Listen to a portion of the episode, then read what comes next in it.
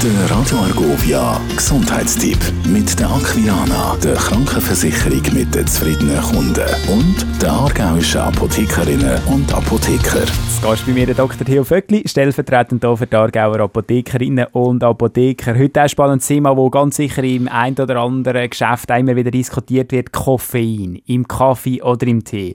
Ja, ist denn der Koffein schädlich für die Gesundheit oder nicht? Also Koffein ist ganz sicher mit Abstand die äh, weltweit häufigste verwendete psychoaktive Droge, das kann man so sagen. Aber maßvoll genossen Kaffee oder Tee ist Koffein gesundheitsfördernd. Man hat sogar herausgefunden wissenschaftlich, dass zwei bis drei Tassen Kaffee am Tag die Leute, die das trinken, die Sterberate kleiner ist. Das ist wirklich interessant. Zwei bis drei Tassen Kaffee können sogar gesund sein. Gibt es eine Maximaldosis? Natürlich, es ist immer die Dosis, die das Gift ausmacht, das ist ganz, ganz klar. Oder?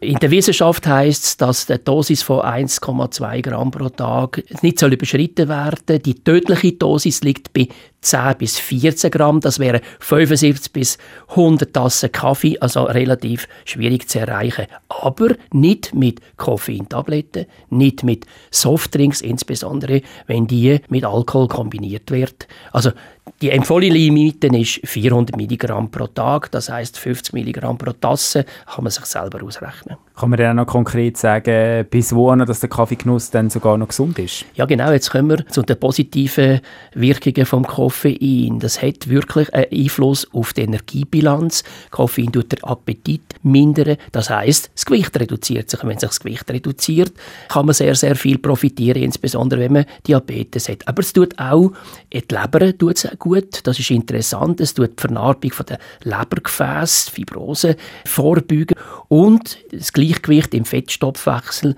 wird auch angeregt. Man hat sogar festgestellt, dass Kaffeetrinker weniger Gallensteine haben und offenbar auch Parkinson-Patienten davon profitieren. Nicht aber, und das möchte ich ganz, ganz klar sagen, Koffein hat keinen nachgewiesenen Einfluss auf Krebs oder sonst irgendetwas.